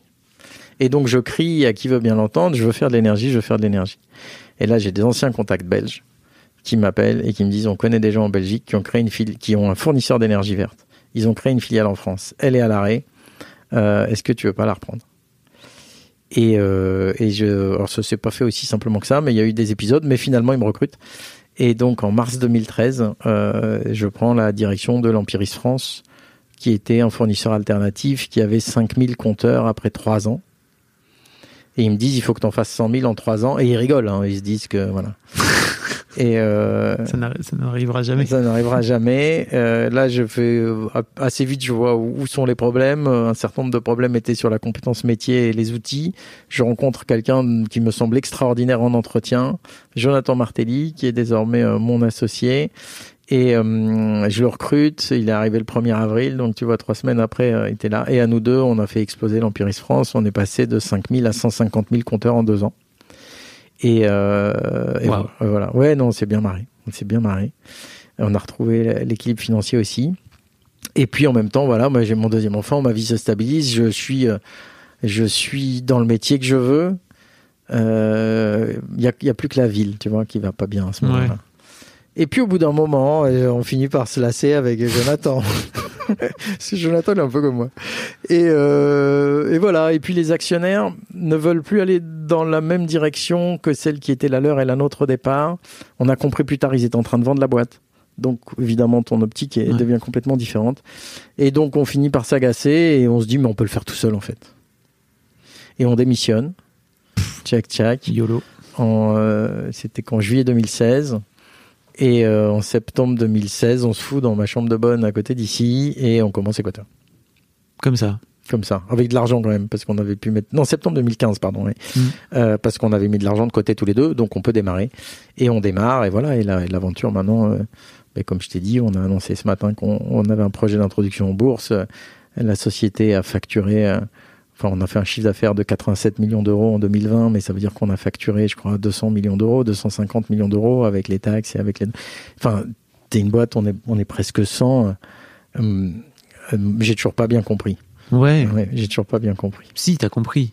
Non? Tu me, dis, tu me dis ça, j'ai l'impression que c'est une formule toute faite. Du gros travail. Ah oui, oui, gros travail. oui, ça, oui, oui, c'est vrai. Mais j'ai- arrêté de te parler de gros travail à partir d'Altran, mais je te peux te confirmer Oui. que gros travail. Gros, gros travail, travail. quoi qu'il arrive. Mais gros travail avec plaisir. Gros travail. euh, En fait, c'est je. Ah oui, il y a un truc. Tiens, tu m'y fais penser maintenant. Quand j'ai commencé Équateur, euh, on s'est pas payé pendant deux ans et demi, et on a mis toutes nos économies dedans. Et avant, en particulier du temps de euh, Bruxelles, Rome, Milan, mais même à la fin un peu téléspatieux, même à la fin l'Empiris, il y avait quand même la rat race. Je sais pas si tu connais la rat Oui, race. tu, tu es dans la roue et tu, tu cours. Ouais, t'es dans le labyrinthe et tu dois chercher le petit morceau de fromage. Et tu dois te battre contre les autres rats. C'est une chanson de Bob Marley. Et euh, Rat Race, Rat Race. Et, euh, et, et en fait, euh, ou bien la nouvelle chanson, là, on en avait assez, on en voulait encore. Et tu te retrouves dans un monde où, quel que soit ton salaire, tu es insatisfait. Ouais. Et c'était ça, hein. j'étais, quel que soit mon salaire, j'étais insatisfait. Et, et chez Équateur, on, on s'est pas payé pendant deux ans et demi et j'en avais rien à faire. Rien, rien, rien, rien à faire. Ce n'était plus un sujet pour moi. Et donc c'est ça que, euh, c'est pour ça que je, je, je, parler par rapport au travail, c'est-à-dire que je travaillais autant, probablement plus même qu'avant, mm, pour beaucoup, beaucoup moins, euh, et euh, et avec tellement de plaisir que c'est pas un travail. Enfin, c'est il y a du stress, bien sûr, beaucoup, mais mais mais je referai 20 fois, même si tout s'effondre, je referai 20 fois. Qu'est-ce qui a changé entre temps Dans moi ou dans le monde? Dans toi En moi, entre-temps, ben non, mais je suis arrivé là où je voulais. J'ai créé ma boîte dans le renouvelable. Et, euh, et donc, tout ce que j'ai en tête, euh, je le mets en œuvre et c'est moi qui en assume les conséquences et c'est à moi de corriger le tir. Et enfin, à Jonathan et à moi, puis maintenant à toute l'équipe, les actionnaires, etc. Mais donc, euh, euh, une idée qui avait germé en 2005. Non, oui, c'est ça, Oui, en c'est ça. 2005. Et qui, euh, et que j'ai gardé 10 ans en moi. Euh, et j'ai enfin réussi. Et euh, y a un truc que je voulais faire en, en troisième et que j'ai toujours pas fait. J'ai toujours envie de le faire. Tu vois, une maquette énorme de dragon. J'oublie jamais mes envies. Ouais. C'est probablement un problème euh, qui me met beaucoup de stress. Mais euh, et donc je je- j'oublie et donc je veux toujours les faire. Et je et je et, je- et là je le faisais quoi. et, et, c'était top, et c'est un plaisir, et c'est un plaisir. Et tu recrutes des gens avec qui tu as envie de bosser, et, et tu, tu, enfin voilà, je, une, une liberté, probablement, probablement la liberté, euh, euh la liberté d'aller là où tu penses ce, qu'est, euh, ce qui est juste. C'est quoi la différence entre bah, reprendre une boîte, enfin une filiale comme, comme tu l'as fait juste avant, et de créer ton propre, ton propre projet? Alors, euh, déjà l'autorité. Je suis pas un grand fan de l'autorité. Euh, quand tu quand tu reprends une filiale, tu as, as, une une zone où c'est ta responsabilité, et puis tu fais du reporting, et puis tu te retrouves des fois avec des remarques en disant mais il faut faire ça, et on te dit non, et tu dis mais je comprends pas, c'est pourtant mieux pour la boîte, et on te répond mais je vais pas te dire oui tout le temps Julien tu, tu, tu, vois, tu te retrouves avec des, des, arguments euh, parfois politiques internes que tu ne comprends pas et qui te paraissent absurdes. Et pour quelqu'un de cartésien comme moi, c'est difficile à, à, vivre, à accepter. Euh, et puis t'as pas. Euh, euh, et donc quand tu crées le truc, ben tout ça, tout, tu, n'as plus ce regard-là. Par contre, tu as un regard beaucoup plus aigu. C'est les investisseurs, c'est les actionnaires, c'est les, les, clients. Mais c'est pas pareil. C'est des gens à qui tu dois quelque chose parce que euh, ils, t'ont fait confiance. Euh, c'est pas comme un salaire. Euh, ces gens-là ont décidé d'investir chez toi. Ces gens-là ont décidé de te faire confiance et d'acheter leur énergie renouvelable chez toi. Ces gens-là ont décidé de quitter leur job pour bosser pour toi. Waouh euh, et, et, et, donc tu leur dois un service et tu n'obéis pas à un ordre. Et, et pour moi, psychologiquement, c'est je pense beaucoup plus agréable de devoir un service à quelqu'un et de le rendre que de, que de, que de suivre euh, un avis, euh, même si à la fin ce serait le même avis, le même service. Je sais pas. Écoute, est-ce que tu veux qu'on remonte au collège? Est-ce que ça vient de là? Je ne sais pas. je ne sais pas. Si tu veux remonter. Non, non, mais je sais pas. mais Je, je, c'est une question de personnalité en tout cas. Ouais, ouais. Euh, comment comment ça se passe de parce que bon, comme je te disais, j'ai un peu parlé à tes équipes euh, auparavant et j'ai l'impression que vous avez mis en place une culture euh, de boîte. Euh, comment dire, à la cool. Euh, alors c'est pas, c'est pas, c'est pas euh, humaine, je vais plutôt dire. Alors, ben, je suis ravi qu'il t'ait dit ça. À la cool, je serais surpris qu'il t'ait dit ça. non, en, en, tout cas, une culture de boîte humaine. Euh, ou alors je crois exigeante parce que de toute façon tu t'arrives pas à ces résultats là avec en, en, si peu de temps mm -hmm mais forcément, il y a un moment donné où j'ai un peu l'impression que vous avez décidé de ne pas sacrifier l'humain au, au, détriment du. En fait, c'est une question de respect des gens. Euh, donc cool, je pense pas. On, on, les gens bossent ici et, et, et, tout le monde pédale. Tu peux. Tu, tu peux avoir une, une ambiance cool en, c'est ça. en taffant. Et c'est ça qu'il faut comprendre. Mm.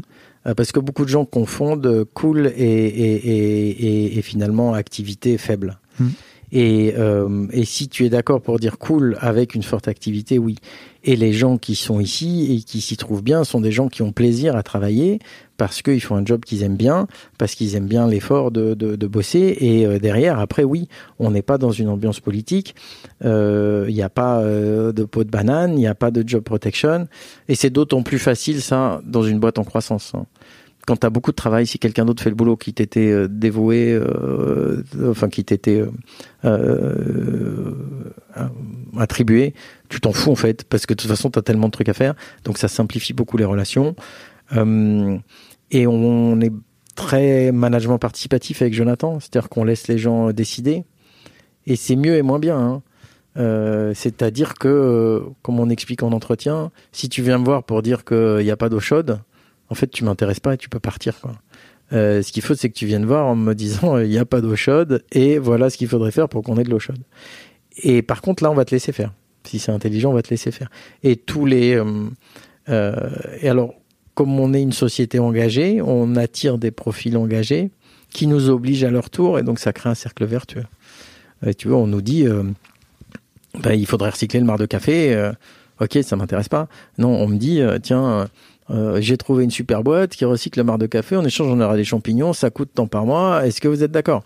Et puis avec Jonathan, on signe quand c'est bien fait. Pouf, Tu vois, et ça crée toute une ambiance positive euh, qui nous fait. Tu, tu peux pas tout décider, tu peux pas tout savoir. Euh, tu vois, moi je fais pas de vélo parce que j'habite à 100 mètres d'ici. Euh, c'est pas un hasard non plus, mais bon voilà. Euh, donc C'est un, c'est un des, c'est un des avantages. des avantages. En plus, avec deux roues, tu tombes. Tu vois, moi, je suis resté ingénieur pour ça. Deux roues, ça suffit pas, il en faut trois. Et, euh, et donc, euh, euh, bah, ils, ils, ils, ils sont venus me voir en me disant il faut un référent vélo, il faut un truc, etc., etc., etc. Donc tout ça, c'est euh, c'est c'est l'esprit d'Équateur. Après, on est, il y a un deuxième truc qu'on explique, c'est qu'on est très exigeant, effectivement, et qu'on vise la perfection avec Jonathan. Et la perfection est impossible à obtenir. Et on apprend aux perfectionnistes à chercher toujours la perfection. Il ne faut jamais rater cet objectif, enfin, il ne faut jamais oublier cet objectif. Et, euh, à vivre avec euh, l'imperfection de la, réalisation et qu'il faut continuer à avancer. Et ça, c'est très dur hein, pour tout le monde, même pour moi, euh, de se dire je veux ça, j'en suis là, mais il faut que j'aille chercher la suite parce que tant pis, j'ai pas le temps de finir. Et, et comme on veut des perfectionnistes, que nous on est perfectionnistes et que donc tout ça c'est euh, et après effectivement t'essaies de t'essaies de, de, de, modérer, euh, t'essaies de, de repérer. Euh, on n'est pas parfait. hein.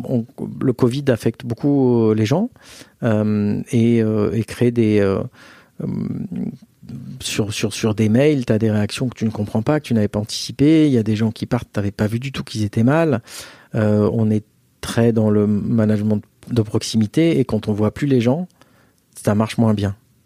Euh, et donc, euh, oui, c'est. euh, euh, Enfin, tant mieux si les équipes trouvent que c'est à la cool. Moi, je trouve que le Covid nous a, nous a, nous a coûté pas mal quand même. Dans quel sens? Enfin, comme Bah, les gens se voient plus, euh, Ouais. tu tu les vois pas. D'abord, on a beaucoup de gens qui sont jeunes. Quand tu vis euh, dans 18 mètres carrés, mais tu deviens fou. T'as as eu différentes étapes. Les, les premiers confinements, ce qui devenait fou, c'était les couples avec des jeunes enfants. Hmm. Ah, les enfants de 3-4 ans, tu les voyais sur les vidéos là. Ils étaient épuisés, ils en pouvaient plus. Ça courait partout. Ils essayaient de s'organiser, c'était impossible. Euh, c'était triste à voir. Nous, nos enfants étaient plus grands. Déjà, c'était un peu plus simple. Et euh, sauf un entretien que je passe, et puis oh, ma fille qui arrive en pleurant derrière, j'ai excusez-moi, j'ai une urgence. Et euh, elle avait faut être souple, hein, toute Ouais, façon. ouais, faut être souple. 2020, 2021. Et maintenant, c'est plus ceux qui vivent, les jeunes couples euh, ou les ou les célibataires qui vivent dans des petits appartements parisiens, euh, qui sont des appartements sombres, étriqués. Euh, si s'il y a des auditeurs euh, qui, qui n'ont jamais vécu à Paris, ce que j'imagine, ne venez pas d'abord. Et, et, euh, c'est trop cher. C'est très Et, cher. euh, c'est sombre, et c'est gris, et c'est humide, et tout est toujours mouillé. Et, euh, sale. Mais, euh, mais Vous n'avez donc, pas mis en place une politique de télétravail, de dire. euh, si tu mets, on en fait des trucs, on fait des apéros quiz, on a fait des conférences, on a cherché à trouver des humoristes à qui on pourrait demander de faire une, une blague par jour, par mois, par etc. Des conférences sur comment se sentir bien, le zen. Il y a un truc, euh, ici c'était euh, souvent, euh, les, les gens le soir sont souvent allés boire des bières entre eux Mm. et, et, ça change la vie. Et, et toi, tu y allais de temps en temps, enfin moi ou Jonathan, tu vois, et, et, et là aussi tu sens l'humeur. Et donc tu peux te dire oh là il y a quelqu'un qui va pas bien, je vais lui parler avant qu'il soit trop tard. Et tout ça, euh, tout ça c'est perdu. Et quand la boîte fera 1000 personnes, de toute façon on l'aura plus, donc il faut qu'on trouve une autre solution. Mais euh, on l'a pas encore trouvé et notre management euh, aujourd'hui euh, montre ses limites dans une situation de pandémie, euh, malheureusement, et je le regrette pour euh, toutes celles et ceux qui euh, qui en souffrent.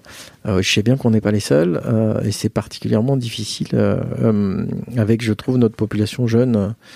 Le, le- tu vois, moi quand je rentre, j'ai mes enfants qui maintenant donc elles ont 9 et 11 ans, elles vont me parler de leur histoire et je change de monde.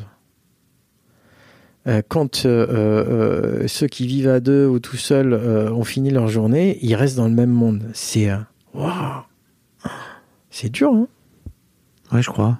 De toute façon, la- pour moi, la santé mentale, ça va être, ça va être un truc. hein. En sortie de crise, ça va être quelque chose, quoi. C'est, euh, enfin nous on est dedans et euh, et je sais que de temps en temps ils sont restés boire des bières au bureau. hein. Chut. Voilà. Bah oui, qu'est-ce que tu veux faire? C'est la vie, quoi. Mm, mm. Ça commence à devenir long un peu là, Ouais, ouais, ouais, ouais. pour tout le monde. Euh, tu voulais. J'aurais aimé te parler de paternité parce que je, crois que je t'ai entendu à quelques reprises euh, essayer de lancer le sujet et euh, que les journalistes ne rebondissent pas. Et t'es pas, c'est pas un sujet qui intéresse grand monde les pères. Et moi, bon, tu sais que moi ça m'intéresse grandement.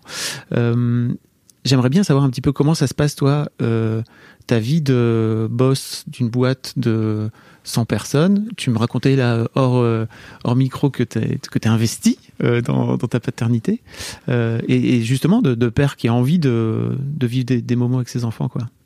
Ben oui, un jour j'ai entendu une interview de, où j'ai lu une interview de, Xavier Nail qui disait pour créer une boîte, il faut que tu sois prêt à bosser 24 sur 24, à dormir à côté de ton ordinateur. Ben moi non. Donc il y a d'autres solutions. Euh, alors, j'ai pas le même succès que Xavier Nail, et ceci explique peut-être cela, mais en tous les cas, euh, et, j'ai une simplicité qui est que euh, je suis à côté, euh, donc as chez moi l'école ici 4 minutes à pied. Euh, ma femme a un super job, elle fait une carrière de feu, et donc c'est plutôt à moi de m'en occuper en fait. Et j'ai cette souplesse-là, c'est-à-dire que tu as l'envie, mais j'ai en plus la souplesse. je pense que dans une boîte classique, me voir partir d'une réunion en disant désolé, là il est 7h30, euh, il y a la nous qui s'en va, euh, j'y vais, et de dire si vous voulez rebosser avec moi, vous attendez 9h parce que là c'est l'heure du repas, du bain et, de l'histoire, je peux le dire parce que personne ici, euh, je suis cofondateur. Quoi, mais je suis pas du tout sûr que je pourrais le dire de la même manière dans d'autres boîtes. En tous les cas, je le ferai, mais je le cacherai. Ok. et c'est ça qui me surprend. Et je pense qu'il y a un sujet, c'est-à-dire est-ce que je, je L'exemple que je te donnais tout à l'heure, j'ai remarqué, c'était que pendant la Coupe du Monde, si je faisais la fête parce que la France avait joué la veille et que le lendemain je disais à la réunion excusez-moi je suis pas très vif avec des fournisseurs et tout parce qu'il y avait match de foot hier. Ah ah ah vraiment le mec il est cool quel start-upper moderne et tout euh, et je pouvais pas dire ça en me disant excusez-moi hier j'ai ma fille qui a pleuré toute la nuit parce qu'elle avait euh, une otite et, euh, et, donc je suis fatigué et ça euh, il, il, il, peut-être pas tous, mais la majorité n'aurait pas compris. En tous les cas, ça aurait pas fait la même blague. Ah, ah, ah, qu'il est cool ce start-upper. Et, et je comprends pas trop pourquoi. Et moi, j'éprouve énormément de plaisir à, à, passer du temps avec mes enfants, à leur faire faire leurs devoirs. Alors, elles sont encore jeunes, donc elles aiment beaucoup leur papa. Ça finira par passer. Hmm. Euh, je, euh, au début, donc, je t'ai raconté tout le début, l'arrivée euh de, de, quand je suis devenu père, quand ma fille est née, qu'elle a fait de moi un père, comme je dis. Euh, donc on s'était mis dans une situation assez complexe euh, en couple. Et donc je m'en occupais beaucoup de ma fille et euh, surtout que en Italie c'est plutôt les grands-parents qui s'occupent des, des, enfants. C'est un saut de génération. et donc il y a une grosse bataille entre ma belle-mère et moi qui a débarqué d'Italie du Sud à Paris et qui comprenait pas que je m'occupe et moi je comprenais pas qu'elle s'en occupe. Ah oui, et, et c'était ma compagne qui était au milieu, donc ça compliquait beaucoup le truc, tu vois. Euh, et donc peut-être ça m'a fait encore plus. Je m'en occupe. et ce qui fait que ce qui m'a fait plaisir, c'est le résultat. C'est deux ans après à la maternité pour la naissance de la deuxième. Et je passe la première nuit à la maternité. Et euh, donc elle se réveille, il faut la changer. Et donc euh, euh, je me lève, je la prends, je vais dans la salle de, de change, je la nettoie, je la change, je la remets et tout. Et euh, j'étais à moitié endormi évidemment. Et, et en la posant, là, en la remettant dans son berceau, en fermant tout, là je me retourne et en fait il y avait une, il y avait une infirmière où, euh, qui m'avait suivi tout le temps, j'avais pas fait gaffe et qui a dit euh, on va vous recruter. Euh, et donc en fait, elle vérifiait tout ce que je faisais et j'avais eu le tampon euh, hôpital de la Pitié Salpêtrière. Tu pourrais venir faire nurse à la maternité. Et, et tu, tu, les gens qui disent tant qu'ils parlent pas, tu peux pas créer. Mais mais même quand ils viennent de naître, changer une couche, tu crées une relation qui est énorme, énorme. C'est incroyable. Et euh, bon, si tu veux, on parle de ça, mais euh, j'aimais tellement ma première fille que je me demandais comment il y aurait de la place pour la deuxième. Ah. Et incroyable, il y a de la place pour la deuxième autant que pour la première. L'amour se multiplie, comme on dit. Oui, on le dit, mais tu, tu y crois tu pas. Peux pas le, je, je, faut le vivre. Ouais, faut le vivre. Alors en plus, la deuxième, elle a été plus avec sa mère au début, qui elle a pris plus le temps, là, était moins dans le stress, il y avait plus toute cette situation. Et donc, euh, euh, et donc, je l'ai laissé. Donc, je l'ai, j'ai recréé le lien, mais un peu plus tard, plutôt vers trois mois. Et euh, il y a une première vidéo où tu vois, je joue avec elle et et là, bing. Et maintenant, j'ai les deux. Enfin, c'est et tu les vois et, c'est et tu t'angoisses tout le temps.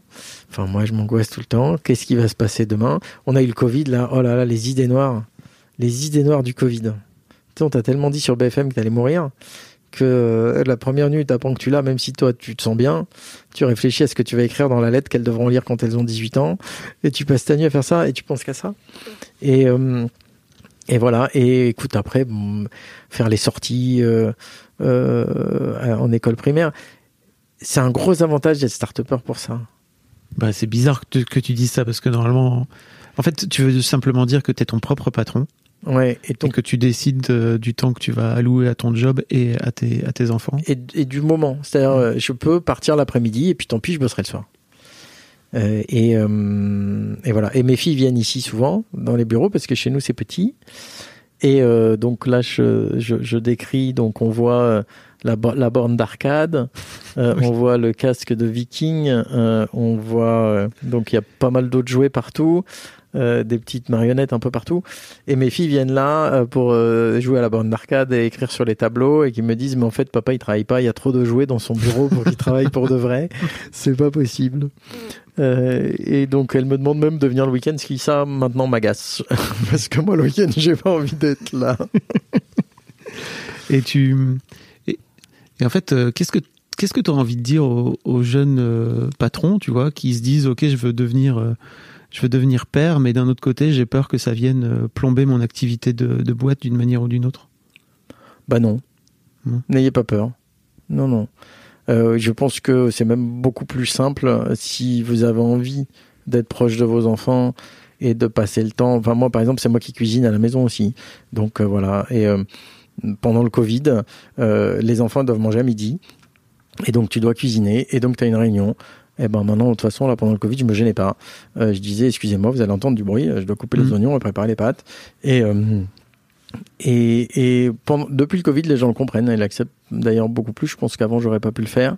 Mais euh, je pense que, tu vois, je fais plus d'activité, moi. Je fais plus de théâtre depuis Mhm. la Belgique. Euh, je fais plus de sport, à mon grand regret. Et euh, avec le Covid, tu peux même plus aller au cinéma. Euh, donc, euh, mes enfants sont, euh, sont mon autre vie Mm. et sont, euh, sont tout ce que, tout ce que, quand je joue à puissance 4, euh, c'est mon activité à moi. Et euh, même si je leur dis que je vais les manger, je perds une fois sur deux. Et, euh, De toute façon, ce jeu, c'est tout ou rien. et donc, euh, voilà. Et maintenant, quand elles viennent et qu'elles me disent, tac, allez, on joue à ça. Enfin, voilà, c'est ça, ça. Je, on parle d'équilibre. Enfin, pour bien travailler, il faut quand même avoir euh, une soupape à un moment ou à un autre. Et euh, si vous voulez un utilitaire dans les enfants, ça sert de soupape. Au-delà de l'amour, ça sert de soupape. Intéressant. Euh, comment t'as fait pour euh, faire refléter dans, dans la vie de la boîte justement cette, cette joie de la paternité? Tu disais que t'avais, vous aviez mis en, en place le congé paternité, c'est ça? Ouais, alors en fait, bah, Jonathan, il est comme moi. Lui, il a deux garçons qui ont à peu près le même âge que, que, que mes enfants. Euh, euh, voilà, quand il fait un truc en Lego avec ses fils, euh, il m'envoie les photos. Je suis trop jaloux. euh, euh, et, Tu euh, peux faire des Lego avec tes filles aussi, tu sais. oui, oui, je sais. et d'ailleurs, on a, j'ai eu pour mes 50 ans, la société m'a offert le Faucon Millennium Oh. en Lego qu'on a fait ensemble. Euh, et euh, mais il y a moins de place chez moi que chez lui, et donc c'est le, la limite des Lego. Et euh, hum, puis ils sont un peu plus Playmobil, mais bon. Et, et donc rien. Et je, on n'a pas cherché, tu vois. Le congé paternité, c'est venu de l'intérieur. C'est euh, des employés qui ont dit il faudrait. Et, je pense simplement qu'ils ont eu aucun scrupule à le faire parce qu'ils savent qu'on est très attaché à nos enfants. Euh, et, euh, et voilà. Et, donc, euh, alors tu en plus le gros avantage de patron, c'est que les enfants viennent au bureau. Euh, les autres on- osent pas trop le faire. Il y en a quelques-uns qui l'ont fait. Puis évidemment, si c'était trop, ça, ça, fatiguerait. Mais tu as un problème de, de je sais pas, de nounou ou quoi. euh, Tu, les mets là. Euh, et donc, ils nous ont vus avec nos enfants. Ils nous ont vus avec nos enfants. Euh, et, euh, donc tout ça, euh, je pense, fait que euh, bon voilà, on a un bébé qui est arrivé il y a le 10 février. Euh, Ava, bienvenue Ava. Euh, on a euh, un autre bébé qui va arriver dans six mois où, euh, où euh, justement le, c'est le, le responsable B2B qui va être papa. Et je lui dis, tu sais que t'as droit au congé paternité et tout. Il me dit, ah non, je savais pas. Je dis, oui, on a fait cette règle et tout. Il me regarde, il dit, tu regrettes maintenant, hein Et alors? Je lui dis, ouais, bon, écoute, faut s'adapter, c'est la vie. et, euh, et, donc, euh, non, non, mais c'est très bien. Eh, deux semaines, c'est rien. Enfin, c'est à dix jours. Il, Ouais, il- 11 ans. tu te rends compte? Voilà. Mais même, en fait, je, je croyais qu'on avait dit oui à quatre mois. Et, euh, 4 semaines. et en fait, on a dit oui à quatre semaines. Parce que moi, j'ai cru qu'on avait dit oui à quatre mois. Et j'ai dit au responsable B2B, mais t'as droit à quatre mois. Et alors là, ils ont tous dit, ah, mais génial, génial. Et j'ai dit, non, non, ça, en fait, je me suis trompé. On vient de Ah oui, m'expliquer que je me suis trompé. et là, euh, ils me disent, mais si tu dis oui à quatre mois, mais on va être la première boîte en France à faire ça. Je dis, d'accord. Mais bon, là, il faut quand même dire qui paye. Ouais. Voilà. Mais euh, et après on me dit bah deux mois. Alors deux mois non. Un mois, un mois c'est des grandes vacances. Tu peux vivre sans. Quatre mois tu peux trouver euh, la personne qui va euh, remplacer pendant la durée. Deux mois c'est une mauvaise durée Mm. pour, pour côté boîte. Ouais, je comprends. Voilà. Mais donc euh, bah, des bébés arrivent et on est ravis. Est-ce qu'il y avait un autre sujet dont tu voulais, dont tu voulais parler avec moi? La transition énergétique. Ouais. Il faut sauver le monde. Euh, c'est, euh, c'est, euh, je, je suis très content parce que la prise de conscience maintenant est générale. C'était pas le cas il y a trois ans. Euh, et donc tout le monde essaie de faire des efforts. Et je pense que le travail d'Équateur maintenant, c'est d'essayer d'aider les gens à faire les bons efforts. Les gens ont l'impression que quand ils vont chez Burger, ils font plus d'efforts que quand ils changent de fournisseur d'énergie. Donc non, commencez par changer de fournisseur d'énergie et c'est même pas un effort. Alors vous pouvez prendre Équateur ou d'autres, on est beaucoup de fournisseurs renouvelables. Euh, Il y, a des- choses que vous pouvez faire simplement et, qui ont un gros impact. Donc changer l'énergie que vous consommez, c'est quand même euh, l'énergie de la maison, c'est euh, euh, 30, 60, 6 x 5, c'est 20 à 30% de l'énergie que vous consommez dans l'année. Euh, et avoir juste conscience. On n'est pas obligé d'être ayatollah. hein. Chez Équateur, on n'est pas des militants. Moi, j'ai des, employés qui ont arrêté de prendre l'avion et qui ne vont plus en vacances qu'à destination de train. Donc là, on est sur un niveau d'engagement élevé. Euh, par contre, euh, ben, en avoir conscience et se dire, bah tiens là, euh, oui, je peux quand même prendre le train, c'est mieux que la voiture ou que le ou que l'avion. Je vais peut-être pas partir trois fois de suite aux Maldives cette année. Donc, commencer à se poser ces questions-là. Est-ce que j'ai vraiment besoin d'un 4x4 Euh, et, et, et alors, ça suffira pas. Euh, par contre, ça suffira à faire comprendre à l'ensemble de la population qu'il faut faire des efforts et à faire accepter les changements. Parce que la grosse difficulté, c'est que tout le monde n'a pas accepté tous les changements. Hein, on dit oui, les politiques se bougent pas, mais les politiques, ils font ce pourquoi Oui. on les a élus. Euh, et, euh, et quand il y a eu la taxe carbone, il y a eu d'abord les bonnets rouges, puis les gilets jaunes. Donc les gens ne sont pas d'accord. Donc tu peux te mettre euh, au, milieu du rond-point et dire euh, il faut une taxe carbone. En fait, euh, la majorité des Français ne sont pas d'accord avec ça. Et donc il y a du prosélytisme à faire. Et il faut pas oublier aussi, en tous les cas, tu sais, à la fin justifie les moyens. Et donc vas-y, je vais même mettre à, à taguer, à casser, Mhm. parce que c'est des, c'est des voleurs. Et, euh, et moi, ma fin, en fait, c'est pas la transition énergétique. Ce que je veux éviter, c'est Mad Max 2. Oui. Et ce que je ne veux pas, c'est que mes enfants vivent dans la guerre civile, Mm. Qui est ou dans la guerre en général. La chance qu'on a eu de pas connaître de guerre. Bah, pour l'instant, ouais. Euh, et, et, et pour l'instant, et nous, enfin moi à mon âge, il y a peu de chances que, enfin il me restera peu de vie si je meurs, je mourrai, tu vois. Mais Mm. euh, Non, mais c'est tes enfants. Qui mais mes enfants, c'est atroce, ils seront Mhm. dedans et euh, et les, les conséquences du changement climatique mènent, euh, s'ils sont pas contrôlés, direct à la guerre. Et donc, si pour éviter cette guerre civile, t'en crées une tout de suite, ben, je trouve qu'en fait, euh, non, c'est pas l'idée, tu vois. On dit, ouais, je vais me battre contre ceux qui sont pas d'accord avec moi. Non, non. Et il faut faire du prosélytisme. Je ne vois que ça comme solution. Et euh, oui, on n'a pas le temps. Ben ouais, on n'a pas le temps. Mais si on se bat tout de suite pour pas se battre demain, c'est le problème n'est pas résolu, quoi. Et, euh, et donc euh, voilà. Et puis après, euh, il faut avoir foi en, en, en l'homme et, et tout ça. La planète, elle, on sauve pas la planète en fait. hein. Non. La planète, bah, il y aura d'autres animaux dedans, elle ira Oui. bien. ouais, C'est juste euh, l'espèce humaine et, et personnellement, c'est juste éviter la souffrance des gens que j'aime. Euh, et euh, bon, euh, on a une chance d'être dans un pays qui risque d'être un peu protégé, mais bon, si on vit avec un mur tout autour de la France, je sais pas si on peut être plus heureux qu'avant, que autant heureux qu'au- qu'au- qu'aujourd'hui. Et même on voit, enfin, tu sais, les, les printemps arabes, la Syrie, tout ça, c'est les premières conséquences du, changement climatique. Et ça a été très mal géré ensuite. Euh, et donc, euh, voilà, moi, je, je changer de fournisseur d'énergie, évidemment.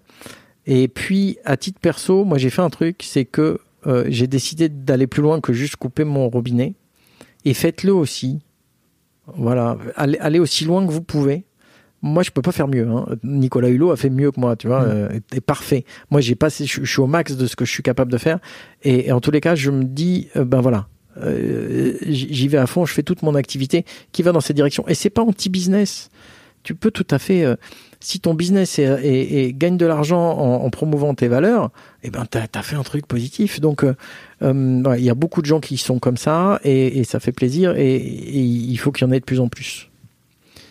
Merci Julien. Mais je t'en prie. Franchement, c'était super. Eh ben, tant mieux. Quelle histoire. c'est la mienne, quoi. C'est euh, une suite de hasard qui m'a amené là. Ben, je vous mettrai toutes les, toutes les infos pour euh, si vous voulez vous renseigner sur Équateur euh, dans, les, dans les notes du podcast. Tu sais, ça se passe comme ça dans les notes. Très bien. Merci, encore à toi. Je t'en prie, bonne fin de journée. Merci beaucoup pour votre écoute. Avant de nous quitter, si vous avez aimé ce podcast et cet épisode, merci de lui mettre un commentaire sur Apple Podcast et 5 étoiles de préférence. C'est le meilleur moyen de le faire connaître. Vous pouvez faire comme Macha Chose qui a écrit comme toujours avec les podcasts de Fab Florent, on a l'impression d'être une petite souris. Les invités sont intéressants, tout comme leur parcours de vie. On rit, on s'interroge, on apprend, et on apprend aussi sur soi. Merci Fab, tes podcasts sont inspirants. Eh ben merci beaucoup, ça fait plaisir. Et si vous voulez faire comme elle, vous vous rendez sur Apple Podcast et vous cherchez Histoire de succès directement dans votre appli ou sur votre ordinateur. Merci beaucoup à vous et rendez-vous jeudi matin à la même heure, à partir de 6h du matin, dans votre appli de podcast pour un nouvel épisode d'Histoire de succès.